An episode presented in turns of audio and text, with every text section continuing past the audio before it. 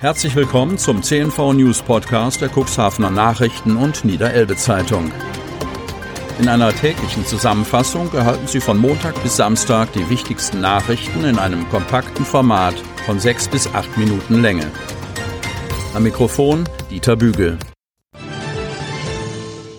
Dienstag, 17.11.2020. Situation in den Krankenhäusern noch beherrschbar. Kreis Cuxhaven.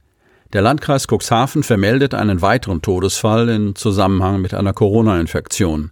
Ein 91-Jähriger aus Cuxhaven ist gestorben. Damit verzeichnet der Landkreis seit Beginn der Pandemie aktuell 27 Todesfälle. Über das Wochenende sind noch einmal 51 bestätigte Neuinfektionen hinzugekommen. 20 Neuinfektionen wurden in der Stadt Cuxhaven registriert, acht in der Stadt Geestland, neun in der Gemeinde Schiffdorf, vier in Hagen, eine in der Samtgemeinde Hemmoor, zwei in der Samtgemeinde Landhadeln und drei in Lockstedt.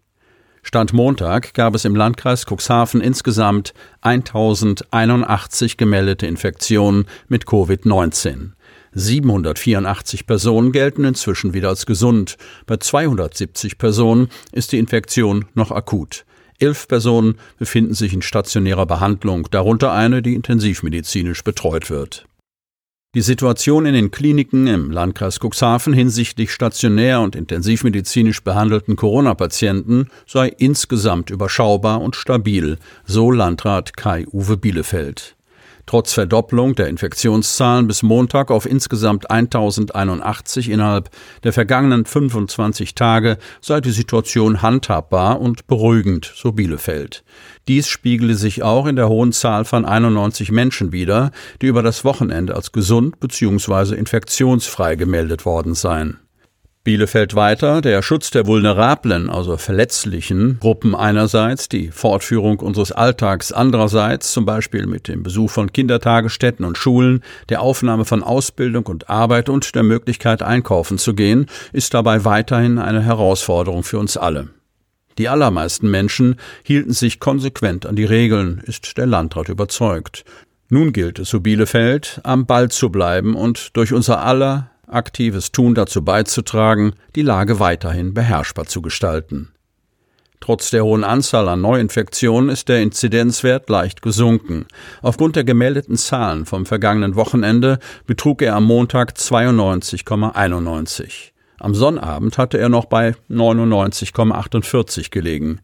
Der Grund, am Montag werden die Zahlen von Sonnabend, Sonntag und Montag gesammelt und veröffentlicht.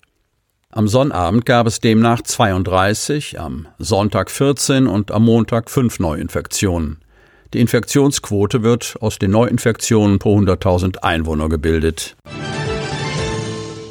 64 Parkboxen und 38 Fahrradbügel vor Cuxhavens neuem Hallenbad. Cuxhaven. Ende Mai wurde Cuxhavens neues Hallenbad an der Beethovenallee nach gut 17-monatiger Bauzeit offiziell eröffnet. Zu diesem Zeitpunkt konnte das Außengelände jedoch noch nicht hergerichtet werden. In diesen Herbsttagen wird das nachgeholt.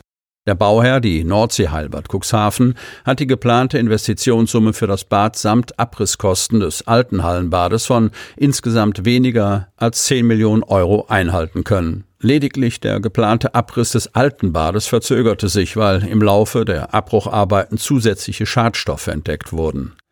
In den zurückliegenden Tagen machten sich Arbeiter daran, das Außengelände zu gestalten. Vor dem neuen Hallenbad sind insgesamt 64 neue Pkw-Stellplätze und 38 Fahrradbügel hergerichtet worden.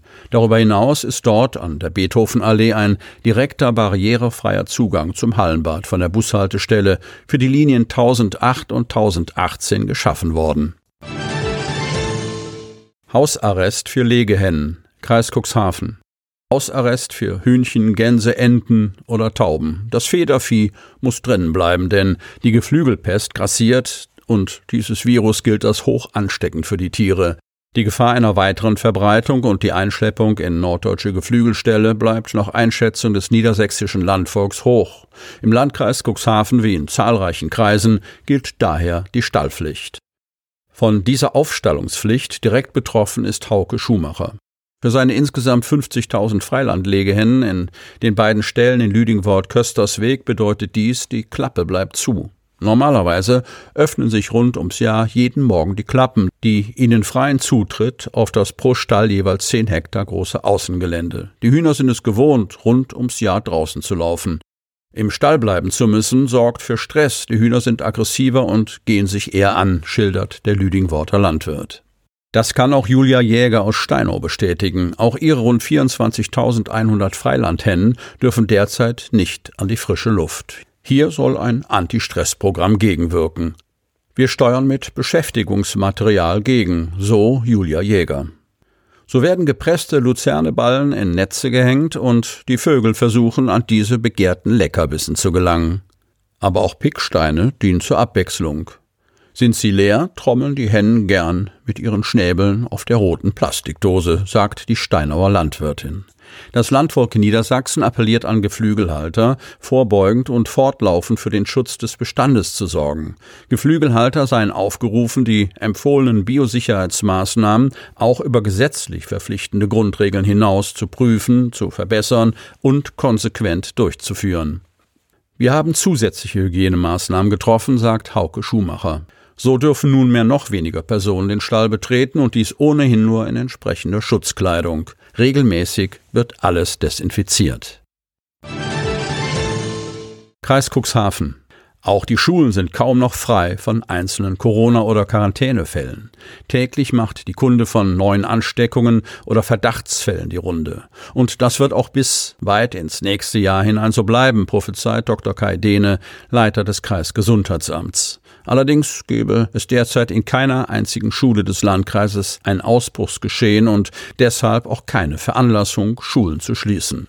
Einzelne Ansteckungs- und Quarantänefälle unter Personen der Schule meldet derzeit die Leiterin des Gymnasiums Otterndorf, Dr. Marlis Reinke. Das Gesundheitsamt hat keine weiteren Maßnahmen angeordnet, betont sie. Das Schulleben laufe bis auf ein großes Programm an Corona-Schutzmaßnahmen unverändert.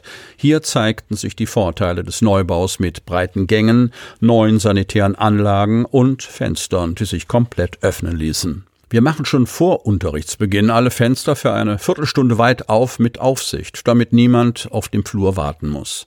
Das stelle natürlich eine weitere Belastung für die Lehrkräfte dar, die ohnehin schon stärker gefordert seien, weil aktuell die dringende Bitte gelte, mit Erkältungssymptomen frühzeitig zu Hause zu bleiben.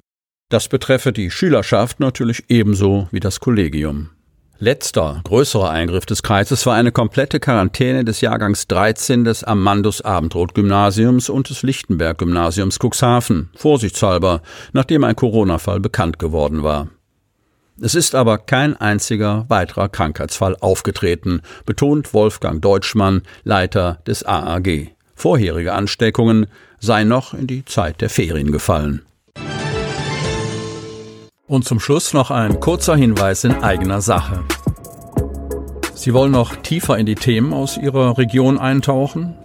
Im CNV Medien Podcast auf Tauchgang kommen jede Woche Freitag spannende Personen, emotionale Stories und tolle lokale Projekte aus dem Landkreis Cuxhaven zu Wort. Einfach kostenlos abonnieren auf Spotify, Apple Podcast, Amazon oder auf der Startseite unseres Medienhauses unter cnv-medien.de. Sie hörten den Podcast der CNV Medien, Redaktionsleitung Ulrich Rode und Christoph Käfer. Produktion Rocket Audio Production.